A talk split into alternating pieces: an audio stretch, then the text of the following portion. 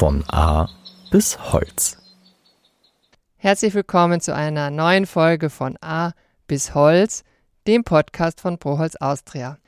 In der gesamten ersten Staffel geht es ja um das Thema Holz in der Stadt. Dafür haben wir uns in den drei Städten Berlin, München und Wien umgehört und mit Experten und Expertinnen gesprochen.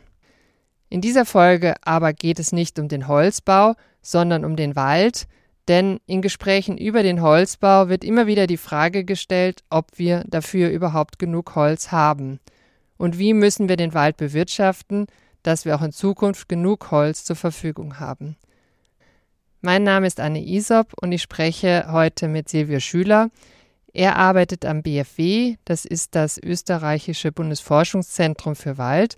Dort leitet er das Institut für Waldwachstum, Waldbau und Genetik. Silvio Schüler beschäftigt sich hier mit dem sogenannten Waldumbau, den Folgen des Klimawandels auf den Wald, der Biodiversität und vielen anderen Themen. Für das Gespräch habe ich ihn am BFW in Wien besucht. Hallo Herr Schüler, ich bin heute bei Ihnen im BFW, im Bundesforschungszentrum für Wald zu Besuch. Vielen Dank. Ja, hallo, freut mich, dass Sie hier sind. In dieser Staffel von dem Podcast geht es ja eigentlich um den Holzbau in der Stadt. Und jetzt mhm. wollen wir gerne mit Ihnen eben auch ja. über den Wald sprechen, ja. weil es ja. da ja, wenn man mit Holz genau. baut, ja einen direkten Zusammenhang gibt. Jetzt wird immer mehr mit Holz gebaut und deswegen kommt in Gesprächen auch immer wieder die Frage, ist denn überhaupt genug Holz vorhanden? Ja, derzeit ist auf jeden Fall genug Holz vorhanden. Das liegt einfach daran, dass in den letzten 70 Jahren die Holzvorräte in Österreich permanent gestiegen sind. Diese großen Vorräte sind heute noch da und die bestehen zum großen Teil aus Nadelholz. Und das ist ja das Holz, mit dem derzeit ganz massiv Holzbau betrieben wird. Dem Wald kommt ja im Kampf gegen den Klimawandel eine besondere Rolle zu. Deshalb werden die Stimmen auch immer lauter, dass man das Holz im Wald stehen lassen sollte. Wie stehen Sie dazu? Ja, im Hinblick auf die globale Waldsituation sind diese Forderungen auch berechtigt. Weil wir sehen ja, dass auf einem globalen Level eigentlich in fast allen Kontinenten, außer in Europa, die Waldfläche in den letzten Jahrzehnten deutlich abgenommen hat. Und mit der Waldfläche haben auch die Holzvorräte abgenommen. Das heißt, da ist ein Raubbau am Wald betrieben worden. Und der muss auf globaler Ebene unbedingt gestoppt werden. Wir haben nun das Problem, beziehungsweise eigentlich ist es der Luxus, dass sich in Europa die Situation genau in die entgegengesetzte Richtung entwickelt hat. Das heißt, wir haben in den letzten Jahrzehnten deutlich steigende Vorräte und auch die Waldfläche hat zugenommen. Wenn wir uns heute entscheiden, den Wald nur noch als Kohlenstoffspeicher zu sehen, dann haben wir ein großes Problem in Zukunft mit dem Wald, weil das Risiko mit dem Klimawandel steigt. Und wenn wir da jetzt gar nichts machen, dann müssen wir damit rechnen, dass ein Extremereignis diesen ganzen Kohlenstoffvorrat in kurzer Zeit gefährden und dann wird der ganze Kohlenstoff wieder in die Atmosphäre geblasen.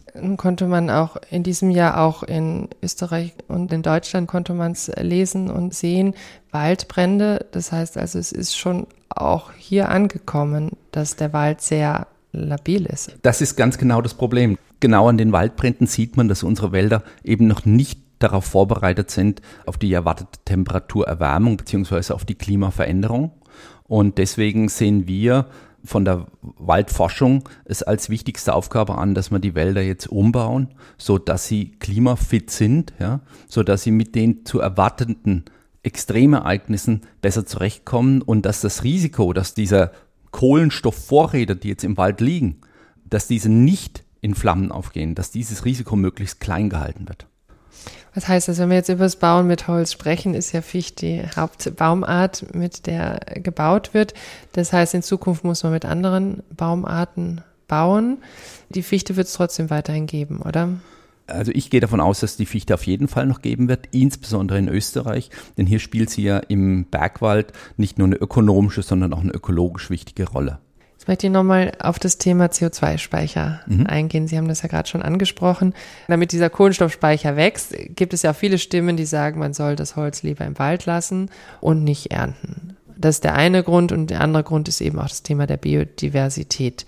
Vielleicht können Sie dazu noch ein bisschen was sagen, wie Sie das sehen. Die Frage ist immer, was brauchen wir vom Wald im Klimawandel?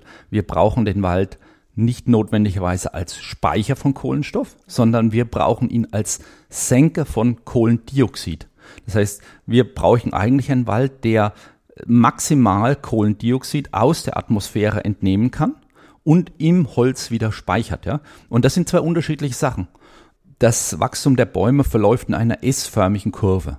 Das heißt, ganz am Anfang, wenn die Bäume klein sind, wenn ich ganz, ganz junge Bäume gesetzt habe, dann wachsen die ganz langsam und der Anstieg des Kohlenstoffs, der in diesem Wald gebunden ist, verläuft ganz, ganz langsam. Wenn dann die Bäume etwas schon gewachsen sind, so ein Stangenholz, 10, 20 Meter groß sind, dann legen die richtig zu, dann wächst dieser ganze Bestand ganz, ganz stark und nimmt dann, wenn er stark wächst, auch sehr, sehr viel Kohlendioxid aus der Atmosphäre auf und bindet das in seinem Holz.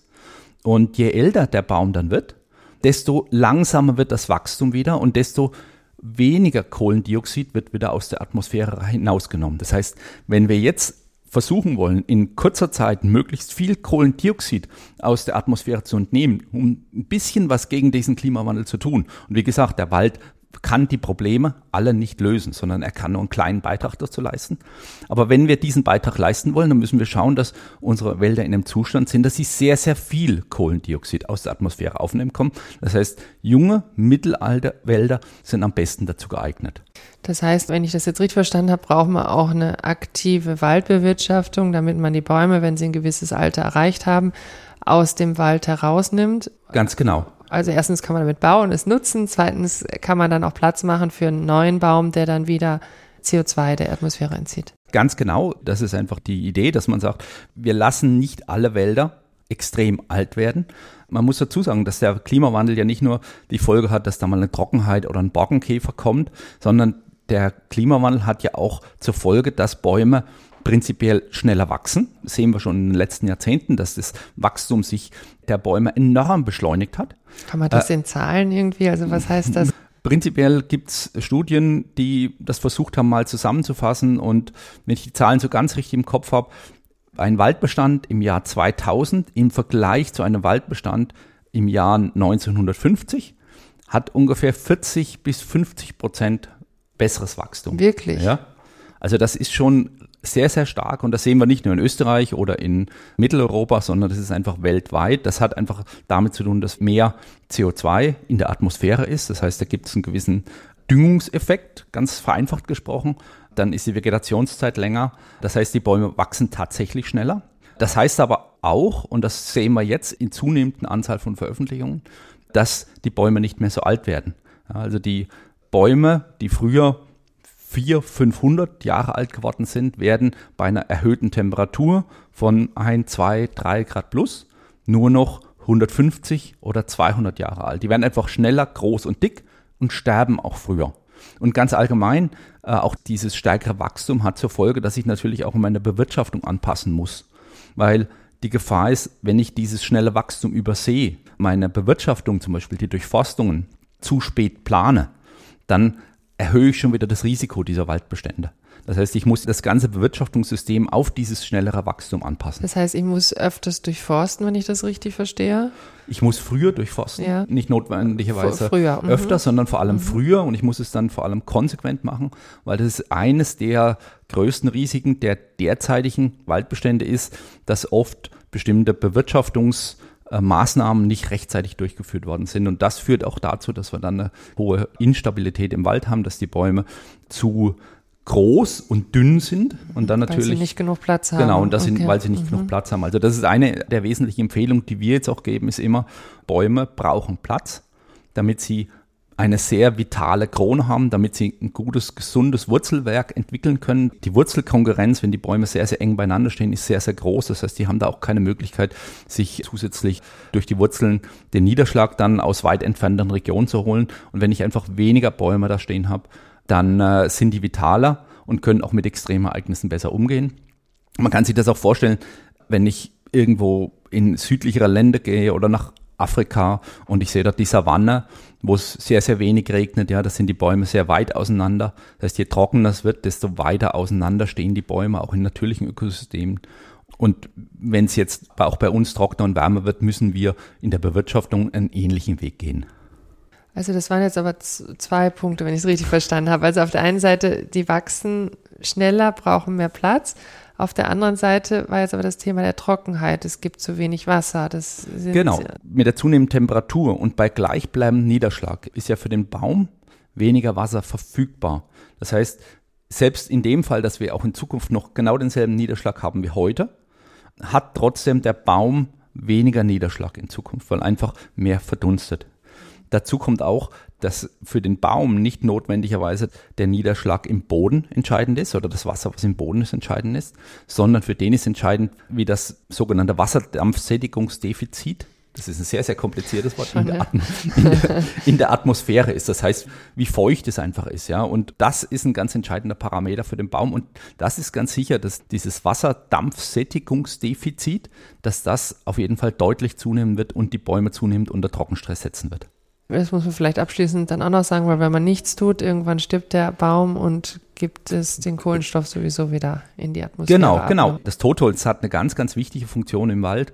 Ich glaube, auch in der zukünftigen Forstwirtschaft müssen diese Kriterien der Biodiversität auf jeden Fall stärker berücksichtigt werden. Das heißt aber nicht, dass ich jeden Wald einfach alt werden und sterben lasse, weil erstens geht seine Aufnahmekapazität für das Kohlendioxid geht mit dem Alter zurück.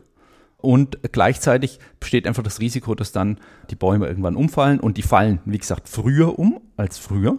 Und wenn es dann umgefallen sind, durch welches Schadereignis auch immer, dann wird das Kohlendioxid wieder freigesetzt.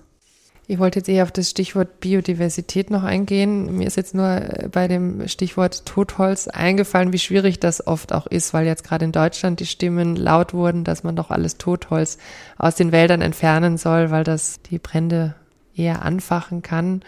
Das ist immer so ein Abwägen. Ich glaube, dieses Abwägen wird in Zukunft auch noch schwerer werden. Aber es ist ganz klar, dass in den Regionen, in denen eine hohe Waldbrandgefahr herrscht, wenn dort zu viel Totholz im Wald liegt, erhöht das natürlich das Risiko für einen Brand. Und dem muss man in Zukunft bei der Bewirtschaftung und auch bei der Strategie, wie viel Totholz will ich haben, natürlich Rechnung tragen. Die EU fordert ja in ihrer Waldstrategie, dass bis 2030 europaweit drei Milliarden Bäume gepflanzt werden sollen. Wo und wie kann das gelingen? Also zunächst muss ich sagen, dass die EU jetzt in ihrer Waldstrategie auch das Pflanzen der Bäume aufgenommen hat als eine Maßnahme, um den Klimawandel zu bekämpfen, ist erstmal sehr, sehr gut. Ja? Weil tatsächlich, wenn wir diese ganze Klimawandeldiskussion sehen, dann äh, wird die davon getragen, dass immer oder in den letzten 30 Jahren immer behauptet wurde, es gibt irgendwann eine Methode, um das Kohlendioxid wieder aus der Atmosphäre zu holen. Bisher ist leider da auf einer technischen Maßnahme gar nichts passiert. Hier gibt es nichts. Äh, und bisher ist sozusagen die Biosphäre, sind die Ozeane, aber auch eben die Wälder, die Moore sind die einzigen Möglichkeiten, mit denen man dieses CO2 wieder aus der Atmosphäre herausbekommt. Und deswegen ist, glaube ich, ganz gut, wenn man sagen, okay, wir brauchen mehr Wälder, wir brauchen mehr Bäume, die das können diese Bäume, die drei Milliarden, die wir da zusätzlich pflanzen wollen, wirklich eine Lösung sind das wage ich zu bezweifeln, weil es einfach auch noch immer noch zu wenig ist. Unser Ausstoß von Treibhausgasen immer noch zu groß ist. Ja? Das heißt, wir müssen mehr pflanzen oder eher Na, an anderen müssen, Schrauben? Wir, wir, wir, müssen sehr viele Bäume pflanzen, aber gleichzeitig müssen wir natürlich den Ausstoß von Treibhausgasen reduzieren. Das ist die wesentliche Maßnahme. Aber trotzdem ist es ganz gut, dass jetzt gibt es die politische Anerkennung, dass die technischen Maßnahmen gescheitert sind und wir sozusagen im Waldbereich etwas tun können. Vielleicht als letzte Frage. Gibt es denn eine Fragestellung, die Sie derzeit am meisten beschäftigt? Also im Hinblick auf die Pflanzung dieser drei Milliarden Bäume ist natürlich die Herausforderung, jetzt Bäume auszuwählen, die auf der einen Seite sehr gut wachsen und auch sehr viel Kohlendioxid aus der Atmosphäre entnehmen können. Gleichzeitig müssen die aber auch an die Bedingungen des Klimawandels, also wir müssen heute schon Bäume nehmen, die auch mit zwei, drei Grad mehr zurechtkommen. Und das Dritte ist, dass wir diese Bäume jetzt nicht nur pflanzen, sondern wir müssen uns auch überlegen, wie gehen wir damit um, wie bewirtschaften wir die. Wir brauchen auch eine langfristige Strategie, wie wir mit diesen drei Milliarden Bäumen umgehen, genauso wie wir eine langfristige Strategie brauchen, wie wir mit unseren derzeitigen Wäldern und mit dem Waldumbau umgehen. Und das ist einfach die Herausforderung, mit der wir uns jetzt beschäftigen. Ich sage vielen Dank für das Gespräch, Herr Schüler. Bitte sehr. Das war das Gespräch mit Silvio Schüler vom BFW. Wenn Sie genauer wissen wollen, um wie viel der Wald und die Holzvorräte in Österreich gewachsen sind, dann können Sie das im aktuellen Zuschnitt nachlesen oder auch direkt beim BFW. Hier wurde gerade die aktualisierte Waldinventur veröffentlicht. Alle Links dazu finden Sie in den Show Notes. Wenn Sie den Podcast noch nicht abonniert haben, dann machen Sie das doch am besten gleich. Die nächste Folge erscheint wieder in einem Monat, also Ende November. Liebe Zuhörer und Zuhörerinnen, vielen, vielen Dank für Ihr Interesse und fürs Zuhören. Bis zum nächsten Mal bei Von A bis Holz, dem Podcast von Proholz Austria.